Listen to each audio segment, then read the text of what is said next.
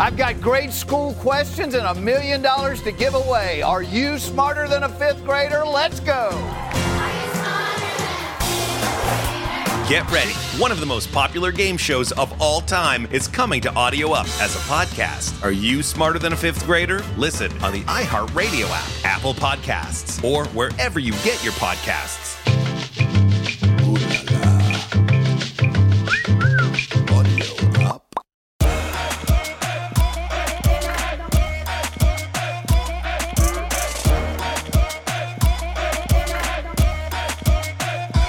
This is Hola, my name is The Enrique Santos Podcast. Ok, mi invitado en el día de hoy es considerado uno de los oradores más importantes de Latinoamérica. Eh, tiene más de 350 conferencias en 18 diferentes países. A todo el mundo que yo le menciono el nombre, Daniel todo me dice, I love that guy. And uh, cuéntanos quién eres. Well, I already said your name, so everybody knows who you are, but go ahead. Hola, my name is Daniel Javif. Daniel, ¿cómo estás? ¿Tú cómo estás pasando este lockdown? Eh, eh, you know, en momentos así como este, la voz tuya sobresale, el mensaje tuyo llega directo a la vena, al corazón. Pero tú, ¿cómo estás?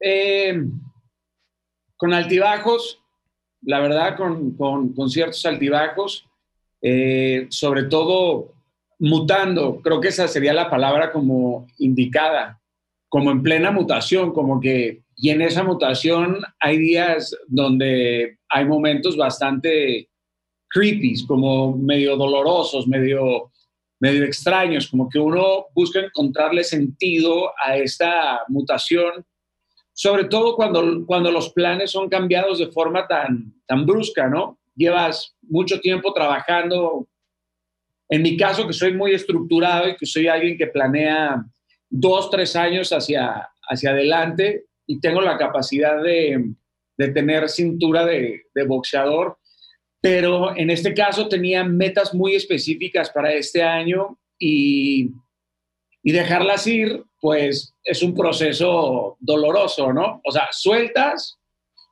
sostener duele más, pero soltar es como, ah, pero, coño, pero, esto. pero cuando el trabajo tuyo es inspirar a otra gente, motivar a otros, levantar a los demás, ¿quién te levanta y quién te inspira a ti? ¿Quién te mantiene enfocado y positivo a ti? Fíjate que es, es, es interesante.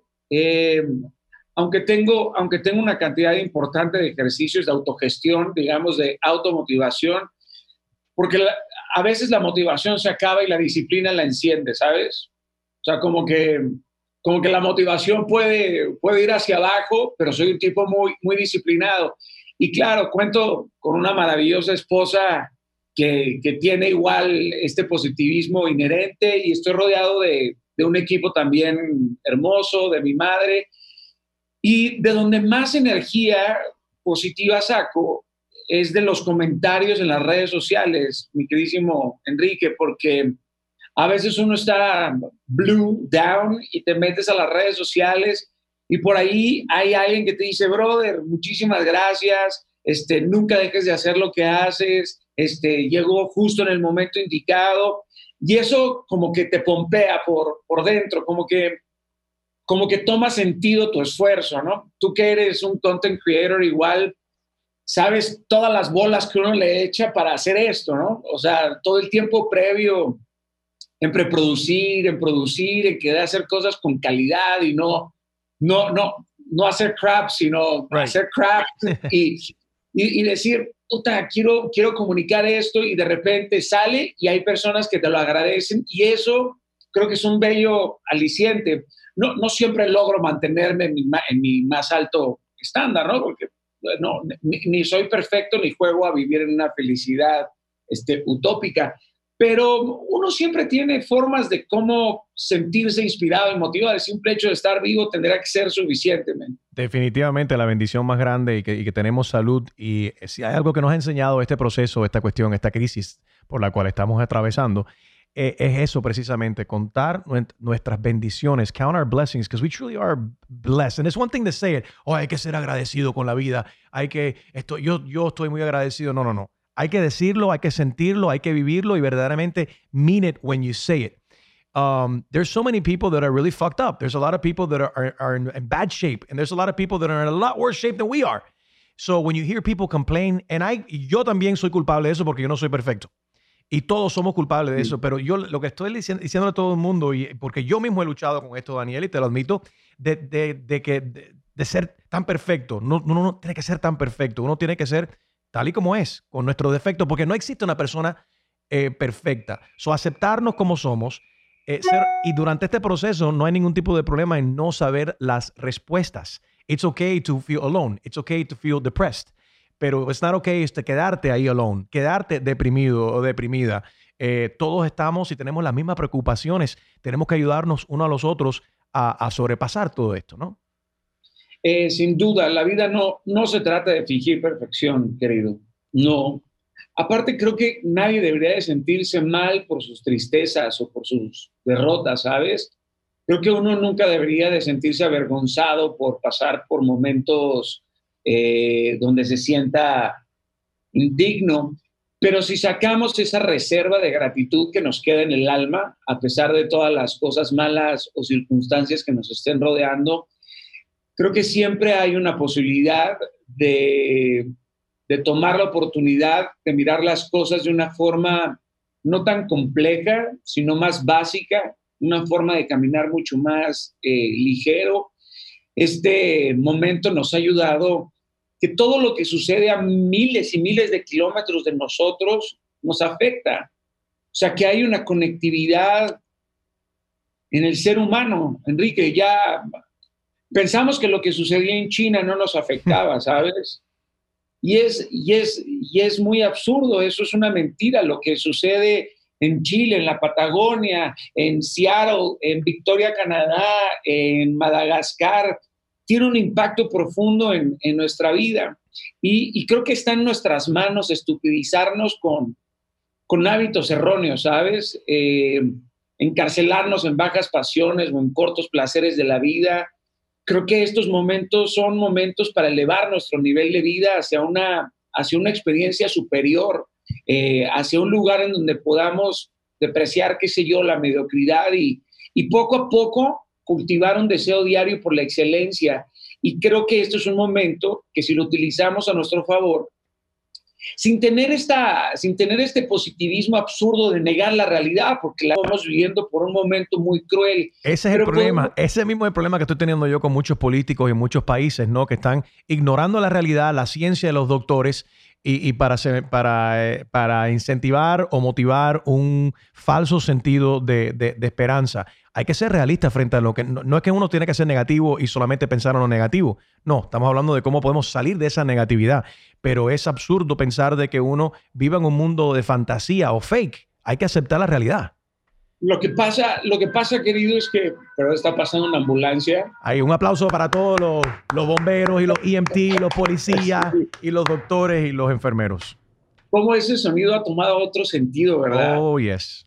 Lo escuchábamos antes de una forma eh, tan casual y tan común y ahora tiene una asociación muy diferente, al mismo tiempo de temor, pero al mismo tiempo de gratitud y saber que hay personas que llevan toda su vida viviendo así y que nosotros apenas nos estamos dando cuenta de que hay personas que viven en un hospital trabajando y salvando vidas. De verdad, llenar la palabra médico, yo creo que es una de las cúspides más complejas que puede tener un ser humano que decide tomar esa vocación, ¿no? Más allá de un juramento hipocrático, es alguien que está dispuesto a poner su vida por salvar la vida de otros y tendríamos que hacerle un monumento a todos los que han entregado su vida en, en esta pandemia.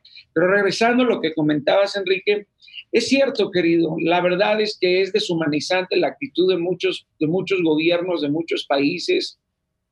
Eh, y lamentablemente tenemos marionetas mm. eh, y quiero buscar ser lo más respetuoso posible, pero, pero líderes no tenemos, porque los líderes antes de cualquier otra cosa aman, aman y sirven a su gente mejor que a ellos mismos.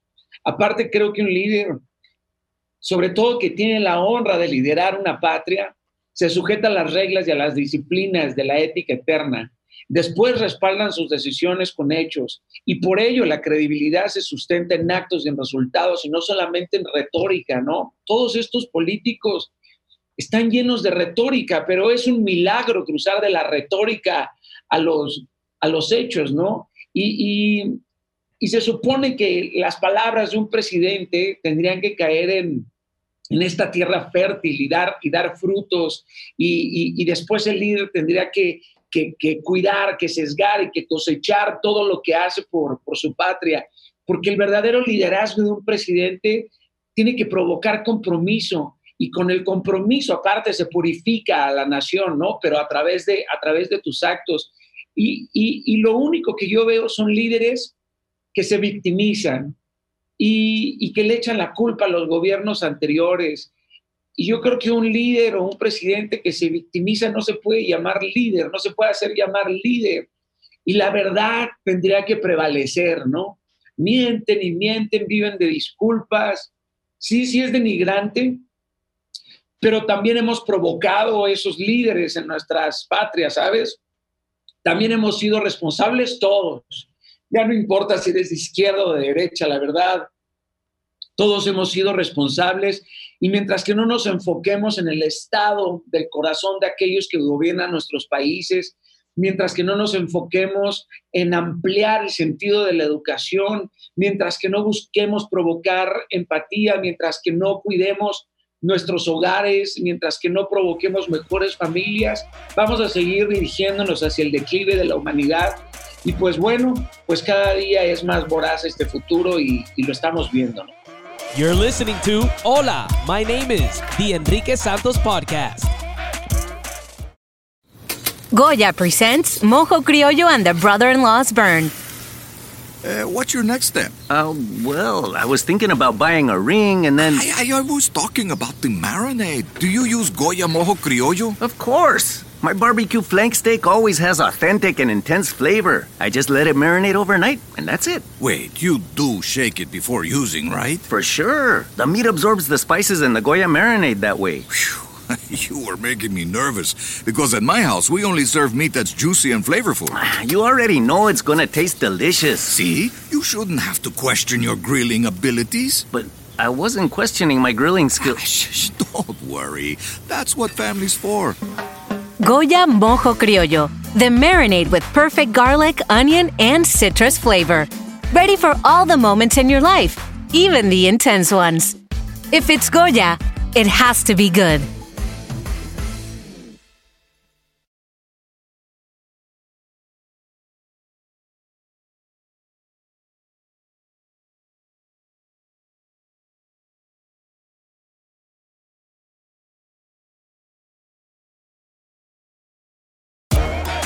This is Hola, my name is The Enrique Santos Podcast.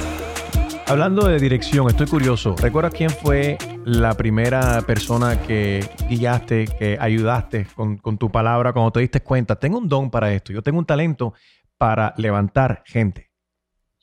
Eh, Sabes, es, es curioso, Enrique, porque desde muy chico, a pesar de haber sido un niño muy, muy muy callado, paradójicamente, ahora lo que más hago es hablar, pero un niño brutalmente callado y, tímido, pero siempre tenía ganas de ayudar y de, y de servir. Siempre motivaba a mi madre, que era la que más duro lo, la, la, pasaba, ¿no? Me, me, me, tocó cruzar uno de los momentos más desérticos de, de mi madre. Yo tengo otros tres hermanos, pero fui educado por, por, una sola mujer y, ella me inspiraba siempre, a pesar de estar viviendo profundos dolores, siempre tener una sonrisa. Ella me decía que si sonreía despedía la tristeza. ¿Por qué tanto dolor la de tu madre?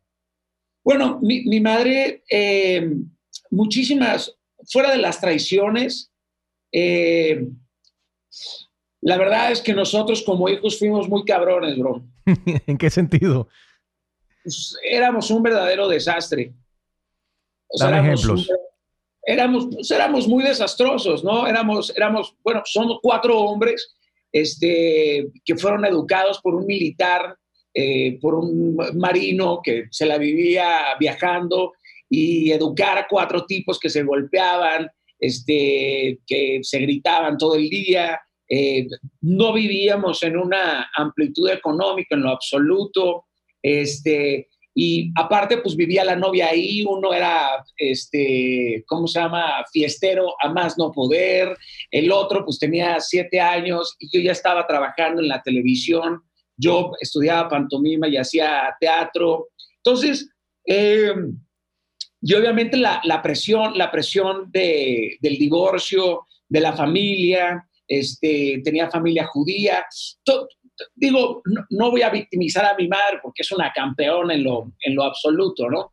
Eh, pero ese positivismo como que ella me lo, como que ella me lo inyectó y, y, yo siempre tenía una palabra de decir, bueno, todo va a estar bien, no, no tenía palabras grandilocuentes, ni sabía estructurar, por supuesto, este, la, la motivación, pero, pero algo que me impactó y que cambió en mi vida fue cuando mi esposa subió el video del fracaso no existe, que es justamente en donde comienza realmente mi proyecto en las redes sociales. Yo subí, eh, bueno, mi esposa subió un video que se llama El fracaso no existe. Ella me agarró precisamente aquí en el lugar en donde me encuentro, en, la, en el último piso de, de, mi, de mi oficina. Me agarró en un momento en donde yo estaba pensando, por, su por supuesto, en pensamientos eh, completamente suicidas eh, suicidar con suicidarte.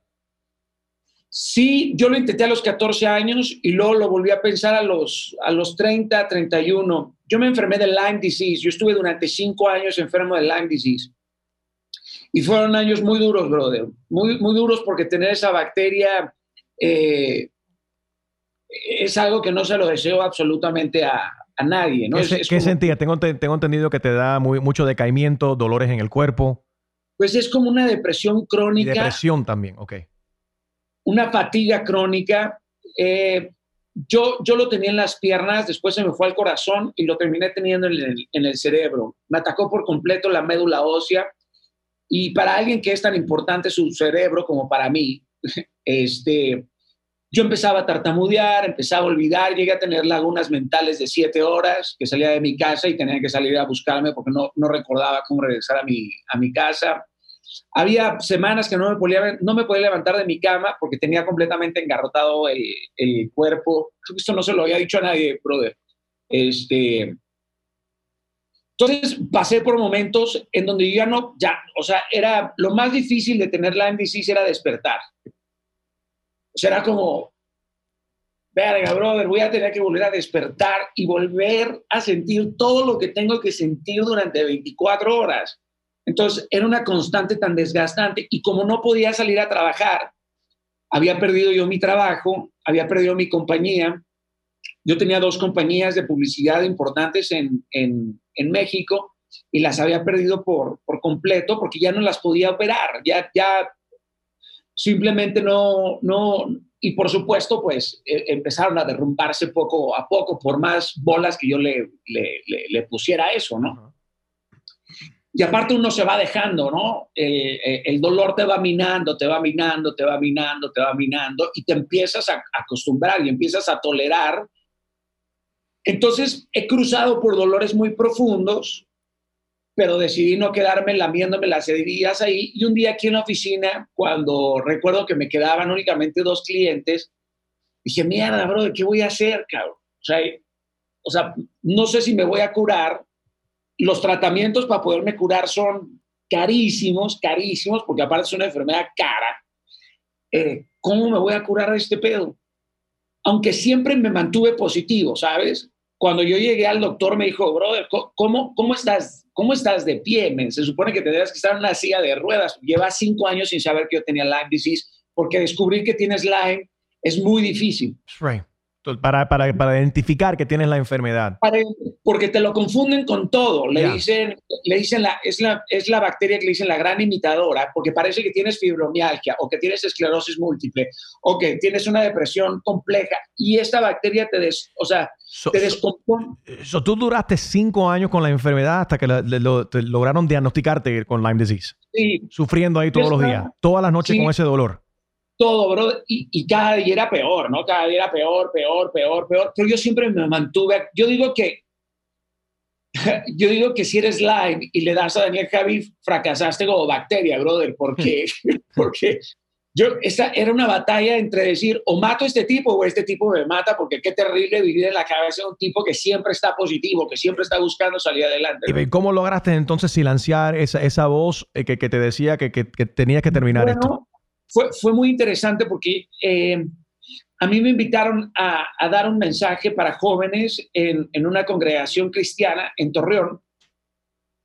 Yo, yo lideraba jóvenes en México. Yo daba eh, clases para, para 14 chavos, 15 chavos, me invitaban a dar clases de, de, de, publicidad, de producción, de mercadotecnia, porque yo tuve, una, yo tuve una productora muy grande aquí en México de producción de conciertos, en la, en la que hice más de 600 conciertos.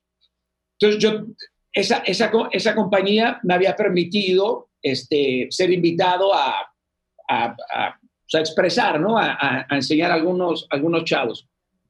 Y estando en Torreón, eh, regresando de dar ese, ese mensaje, mi esposo está escuchando a una amiga suya que estaba expresando que tenía Lyme. Y yo escuché todos los síntomas. Yo estaba al lado, al lado en, otra, en otra cama y le dije a mi esposa, yo tengo eso. Y mi esposa dijo, mierda, Daniel, no quería que escucharas esto porque sabía que me ibas a decir que tenías esto. Digo, no, no, no, no, gorda, esa mierda la tengo yo, te lo aseguro, porque nunca había escuchado una descripción tan clara de lo que tengo yo. Listo. Regresé a México, fui, me hicieron los exámenes, a los dos meses salí positivo.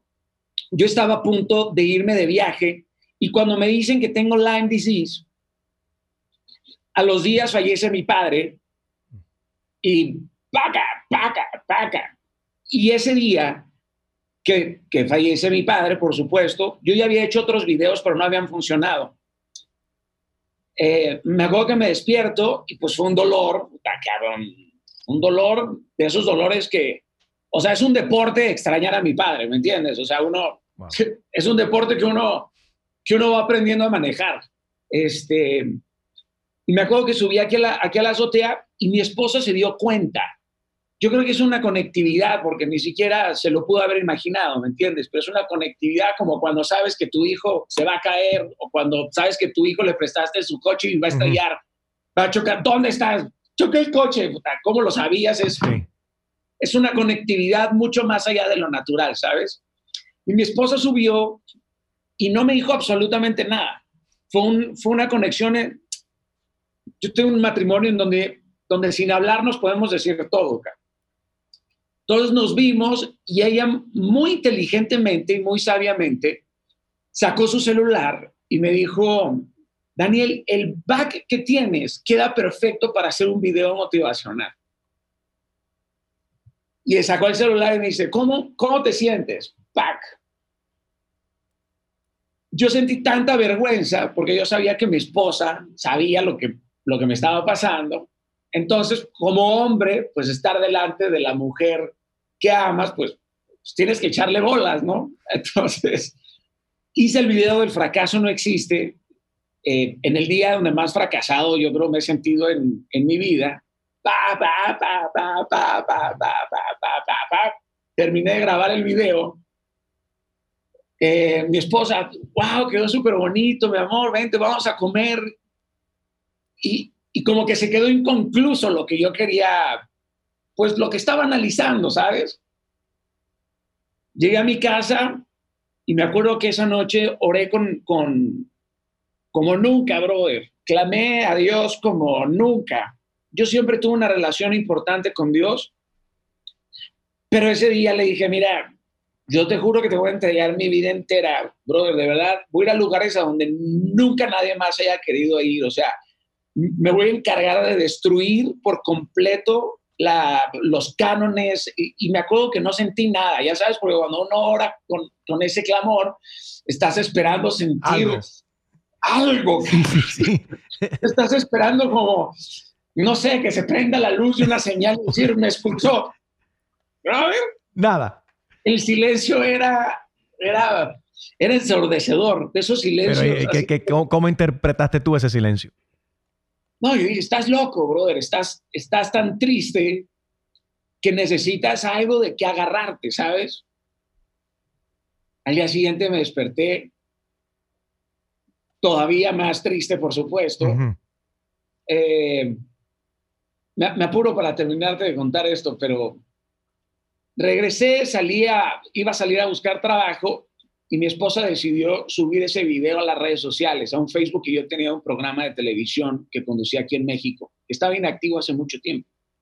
Sube ese video y había como dos mil seguidores estáticos, pasivos que yo nunca había este, trabajado ni nada por el estilo, ¿no?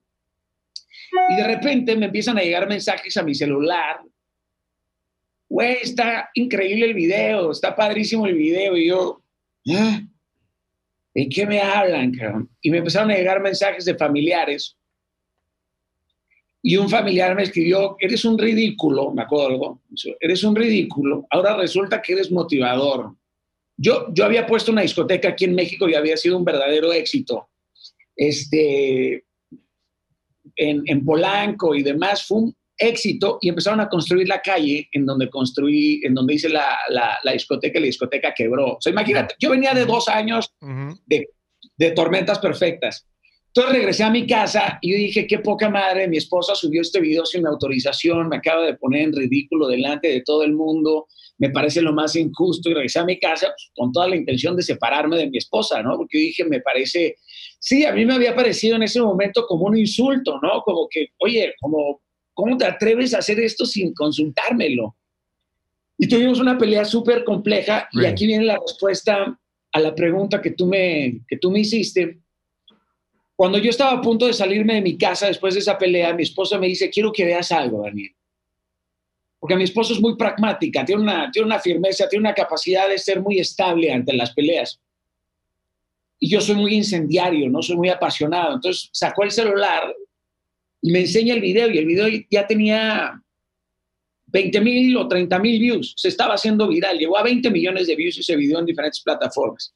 Pero me enseña el mensaje de un chavito, Enrique, de no más de 20 años, que decía, ayer compré una pistola e iba a matar a mi padre y me iba a quitar la vida. Pero tu video apareció de la nada y decidí darme una oportunidad de vida. Y brother, en ese momento mi vida tomó un sentido diferente. Me estaba dando cuenta que mi dolor estaba curando el dolor de alguien más. Y, comprendí que mis heridas pueden ser de servicio para otras personas. Y de repente comprendí que alguien que se quería quitar la vida le estaba salvando la vida a alguien que también se quería quitar la vida. Y ese es el ser humano, Esa es la belleza del ser humano. Esa es la humanidad, que cuando más mierda nos podemos sentir, cuando ya no podemos más, donde nos dejamos ahí arrumbados en una esquina como animales heridos, solamente esperando la estocada final, aparece la gracia de Dios y te dice, aún puedes volver a intentarlo. Y brother, después de ese momento dije, Voy a dedicar mi vida entera a conocer a cada uno de estos tipos y a decirle gracias de frente. voy a viajar por el mundo entero a decirle gracias, gracias porque tú me salvaste, gracias porque tú me salvaste, gracias porque tú me salvaste. Y, y mira, brother, no, no, mira, esto, fíjate esto, ¿eh? Esto me llegó ayer. Estaba atentando contra mi vida cuando una seguidora mía etiquetó en su último video, gracias de corazón. Ayer a las ocho y media de la noche. ¿Cómo mierda yo puedo parar, Enrique? No se puede, men. Quizás, o no sé si tú los ves de esa manera, pero escuchándote describir todo esto, esa oración que tú le, di, eh, le hiciste a Dios, donde no escuchabas respuesta en ese momento, quizás es, sientes que es Él respondiéndote cada vez que tienes un mensaje así de tus seguidores. Hermano, todo lo que tengo es por gracia. Todo lo que soy es por gracia. Porque se le plació a Cristo, nada más. Y todo lo que hago lo hago para Él. No, no, no encuentro otra forma en mi vida de hacerlo para, para Dios. Imperfecto soy, lleno de, de miserias y de carencias y de un montón de cosas, pero por alguna extraña razón, Dios me ha permitido utilizar talentos y dones que Él puso en mí y, que, y que yo decidí ser diligente con, con ellos y multiplicarlos y porque todos están llenos de talentos y hay quienes deciden usarlos para mal o para bien. Yo vivo una batalla diaria porque, pues porque lo que hago para mí pesa a veces, ¿no? Pesa por la responsabilidad, pesa por las expectativas, pesa porque tampoco soy un tipo tan, no sé, tan social, ¿me entiendes? ¿Tú no te consideras un tipo social?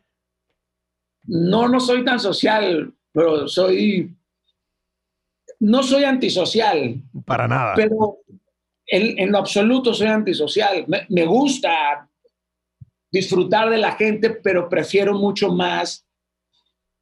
soy, soy de pocos amigos, me abrumo mucho ante las, ante las multitudes, pero es muy paradójico porque, mm. pues en los escenarios, cuando estoy delante de 10 mil personas dando un mensaje, pero el escenario, más allá de ser una coraza, es una dimensión diferente. ¿Te pones nervioso? Sí, mucho. Sí, yo creo que el artista que no respeta el escenario y el proscenio y no se pone nervioso es porque no respeta su trabajo. Yo creo que quien dice, ah, va, brother, yo lo tengo tan masticado. No, no, no.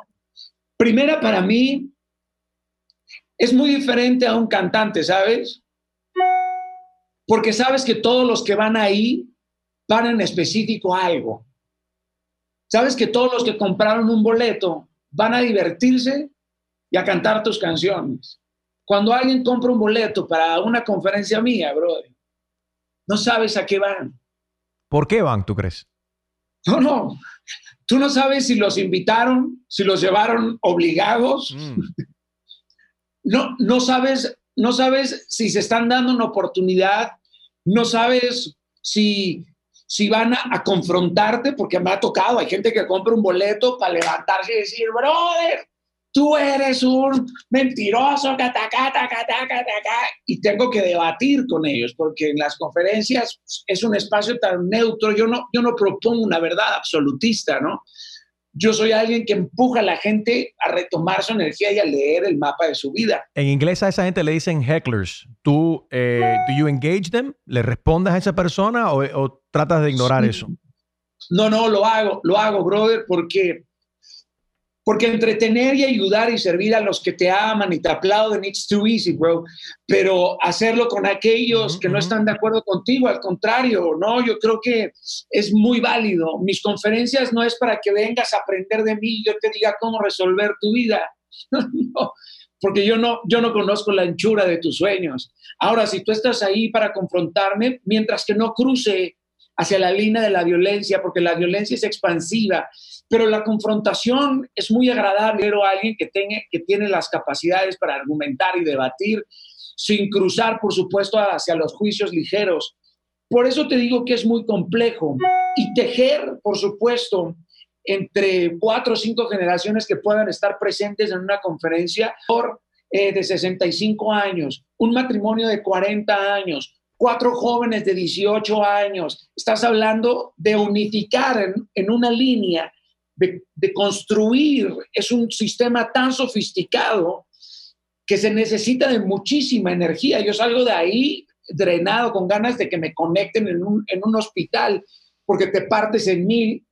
Y aparte no sabes a qué van, a lo mejor van porque están tristes, o a lo mejor van porque están muy bien, pero quieren estar mejor. Hay mucha energía ahí, mucha energía. Es mucho, brother, es mucho, y aparte te consume, ¿no? Seguro. Y aparte estás hablando de que la energía mental es una, la energía emocional es otra, pero el mundo espiritual se hace presente, brother, de verdad, para quienes deseen creer y quienes no tengan, por supuesto, un credo muy respetable, pero he tenido ateos ahí que salen que dicen, mira, brother, yo no sé qué pasa, pero algo sucede que no logro comprender. Y digo, mira, hay un espacio en donde la razón y la lógica topan piensa llévate esto y analízalo si quieres de forma científica o lo que te dé tu razonamiento. Y hay, y, hay momentos en donde donde, puta cabrón, es hasta los 30, 40 minutos pasados de la conferencia, se siente ya un equilibrio. Es diferente, es diferente, claro, me pongo muy nervioso y al fin y al cabo ellos me conocen más a mí que yo a ellos, ¿no? O sea, yo, y digo, bueno, ustedes por lo menos saben quién soy yo, cabrón. Y ustedes no saben son. No, pero por lo que estás describiendo tú, sales de ahí aprendiendo un montón también más de ellos y de, y de ti mismo. You're listening to Hola, my name is The Enrique Santos Podcast. Como un negocio esencial, nuestros amigos en Goya están trabajando las 24 horas del día, 7 días a la semana para satisfacer la demanda de alimentos y asegurarse de que todos los supermercados en el país están almacenados con productos nutritivos. También están proporcionando alimentos a las comunidades que viven en carencia alimentaria o que no pueden llegar a los supermercados. Además, Goya ha hecho donaciones de alimentos de más de medio millón de libras, equivalente a más de 425 mil comidas a varias organizaciones y bancos de alimentos. También han distribuido más de 20 mil máscaras de protección en toda la nación. Organizaciones como el Fondo de Educación Alimentaria, Caridades Católicas de Nueva York y New Jersey alimentando al sur de la Florida y más. Han recibido alimentos y ayuda del maravilloso equipo de Goya y continuarán donando y apoyando a aquellos que se enfrentan a las dificultades durante la pandemia de COVID-19.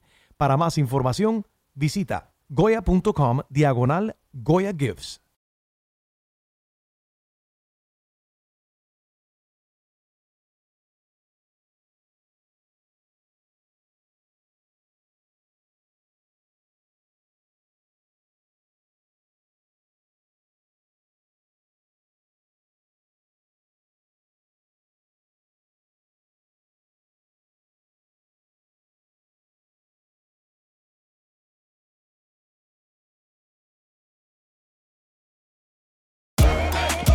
Welcome back to Hola, my name is The Enrique Santos Podcast. Estoy curioso porque mencionaste eh, que un familiar tuyo en un momento dado, cuando empezaste, cuando se hizo viral tu primer video, eh, donde estabas motivando, te, llamó ridículo. Estoy, estoy curioso. ¿Qué quería Daniel, ese tipo eh, ridículo, cuando era niño, Danielito, Daniel, qué quería ser cuando, cuando era grande? Mira, quería ser astronauta, pero muy en serio. Eh, sabía, sabía que quería dedicarme al arte porque el arte fue lo que en cierto sentido me salvó la vida. Yo me enamoré de la pantomima desde muy joven. Mi madre puso un video de Marcel Marceau en mi casa y fui tan obstinado que, que obligué a mi madre a conseguirme un, un maestro de, de pantomima y empecé a hacer pantomima desde muy chiquito. Y después empecé a hacer teatro. A los 10, 11 años yo ya estaba haciendo teatro y hacía teatro musical y hacía novelas. Y sabes qué, todo fue una coincidencia. Yo creo que ya era un jaque mate que Dios tenía planeado en, en, en mi vida, ¿sabes? Como buen caballero me fue poniendo las, como las zanahorias para yo irme acercando. Después tuve una banda de rock hmm. en, México. Eh, después conduje programas de televisión. Después estuve atrás eh, produciendo televisión, produciendo espectáculos.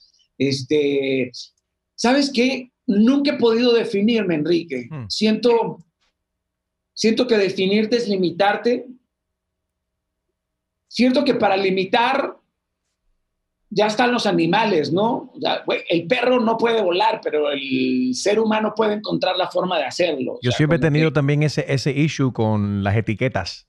La gente, no, que si esta persona es de, de, este partido, o si esta persona, si es straight, o si es gay, o bisexual, o, o sea, el título, todo, el ser humano yo entiendo que le hace falta títulos a veces para entender y poder lidiar y comprender a la gente. Pero yo creo que las, las etiquetas no limitan. Nos limitan y aparte construyen arquetipos y estereotipos. Y esos estereotipos son terribles, brother, porque acatan la cultura y nos meten en un letargo cultural. Mm. Yo en esta pandemia escucho a muchos latinos decir, es que así somos los latinos. ¿Ah? ¿Cómo que así somos los latinos? Como que, hay que aceptar las cagadas del pasado porque es somos que así, somos no, huevones, somos mediocres, No, no, es que... Es inaceptable, inaceptable. No, es que así son los de Sinaloa, eh, criminales. No, brother, vete a la mierda con todo respeto, porque yo no voy a soportar que tú coloques un estereotipo, un arquetipo porque los de Sinaloa somos más que eso, brother. La gente de Colombia, no, no todos son narcotraficantes, no todos son reggaetoneros en Puerto Rico. Hay que trabajar para cambiar eso, para romper esa barrera, para eh, eh, eh, eliminar, borrar esos estereotipos, cambiarlos. Hay que superar. Y aparte, terrible, porque hay quienes utilizan estos arquetipos para justificar su mediocridad, para justificar su insensatez. No, brother, bueno, así somos los mexicanos, pues llegamos tarde. No, brother no somos. Esas cosas a mí tienen la capacidad de ponerme no furioso ni iracundo, pero, pero sí me prenden porque no me gustan las etiquetas. Y yo creo, yo creo que hay personas que han sido condenadas por estas etiquetas, Enrique. Un niño de ocho años al que le dices, claro, tú vas a ser doctor. Y el niño quería ser poeta. Mierda, brother, le pones una carga encima. Y luego hay muchos que se condenan a este infortunio, ¿sabes? Por el comentario estúpido de un padre, de una madre, de un amigo, de una esposa, de un maestro. Y de repente un niño de ocho años pues siente que hay una fuerza que no puede controlar y se condenó a esta expectativa, porque las etiquetas son expectativas. Y vivir cumpliendo las expectativas de otros, lo único que te asegura es perder el propósito de tu vida. Right. A mí cuando me dicen, ¿qué eres, brother? Brother, pues, lo soy todo y quiero hacerlo todo y creo que heredé pues el oficio de Dios, que es un artista. A mí me gusta escribir, me gusta pintar, me gusta cocinar. Entonces ven acá, Daniel, si te pregunto, en, vez de eh, a qué te dedicas o, o, qué eres, ¿qué te falta lograr como humano? Brother. Soy tiránico con eso, men soy alguien que tiene sueños muy grandes, eh, mismos que me generan mucha ansiedad del simple hecho de pensarlo, ¿sabes? Del simple hecho de soñar con lo que quiero. ¿Te causa estrés? Sí, mucho, mucho. La verdad es que sí, me, me genera mucho, mucho estrés porque soy muy soñador y al mismo tiempo sé vivir en la realidad, pero hago de la realidad estos planos más profundos, pero, pero mis sueños son grandes. Quiero, deseo que la educación sea accesible para todos, pero quiero amplificar el significado de la educación. Ya no creo en la educación como un resultado al significado etimológico como, como lo conocemos hoy. Siento que la educación sigue educando jefes y empleados y, yo, quiero, yo quiero ampliar eso hacia un sentido más holístico e integral, ¿sabes? Estoy pensando en la educación de los próximos 300 años. Quisiera, quisiera integrar un sentido emocional y espiritual a, a, la educación y que sea accesible para, para todos. Y creo que como el futuro cada día es más virtual, quiero, quiero, quiero hacer eso, ¿sabes? Perdona, que, eh, perdona que te interrumpa, pero quiero que sepas, eh, lo que acaba de suceder aquí es algo mágico, porque has atraído algo con la energía sin darte cuenta. Yo le pido a todos mis invitados que dejen una pregunta para mi siguiente invitado sin saber quién va a hacer esa pregunta. Mi última invitada fue la reggaetonera Ivy Queen y ella te deja esta pregunta. ¿Cree usted que los servicios de salud y la educación eh, deben ser, eh, además de la prioridad, deben ser gratuitos. Claro, bueno, sí, en, ello, en ello estoy precisamente, en, eso. Llevo dos años y medio trabajando aquí en México. He llevado propuestas a la Cámara de Senadores ya en, tres ocasiones. Estoy trabajando con diferentes eh, organizaciones y también con diferentes gobiernos en, toda Latinoamérica para construir una educación, no sé si gratuita, no, no creo en las cosas gratuitas, eh, creo en las cosas accesibles, creo, creo más bien dicho en incentivar, educar, apoyar, a redescubrir de forma individual eh, cómo los, cómo los niños pueden encontrar mejor sus talentos y no tendrían por qué esperarse hasta los 18 años para hacer un examen vocacional. Creo realmente en impactar y en trascender en el, en el tema de la, de la educación. Creo que es mucho más accesible. Lo que yo estoy buscando es que los gobiernos hoy gastan una fortuna en la educación y realmente no es tan efectiva ni tan productiva como debería de ser. Y aparte seguimos educando como se educaba hace 50 años y ese mundo ya no existe, brother. Lo que tú aprendiste hace una semana es obsoleto en un mes. Ya no sirve. El, mundo está cambiando, cambiando, cambiando constantemente y tenemos que enseñar a los, a, los, a los niños, a los jóvenes, a soportar los fracasos, ¿me entiendes? a lidiar con los conflictos. Tenemos que enseñarles a expresarse, comunicación asertiva, autoestima. Eh, eso, es lo que, eso es lo que quiero. Y aparte estoy trabajando otro proyecto, por supuesto, de salud este, importantísimo, que es la salud mental y la salud espiritual, ¿sabes? Más allá del sistema o del significado etimológico de la salud, porque la salud es eh, carencia de enfermedad y, yo no creo que eso salud. Creo que la sanidad del alma forma parte de la salud, la salud mental forma parte de la salud corporal y médicos y científicos tendríamos que estar unificados para, para construir una mejor salud y una salud accesible para todos Hoy mira lo que está sucediendo, ¿no? Estas plataformas nos han permitido comunicarnos de forma increíble y creo que podríamos utilizarlas de una manera más positiva como hoy por hoy muchos están utilizándolas. Totalmente de acuerdo. ¿Qué pregunta le deja Daniel Javif a mi siguiente invitado sin saber quién va a ser esa persona? eh,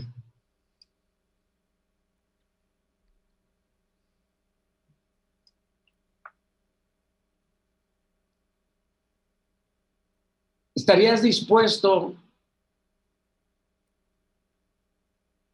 perdonar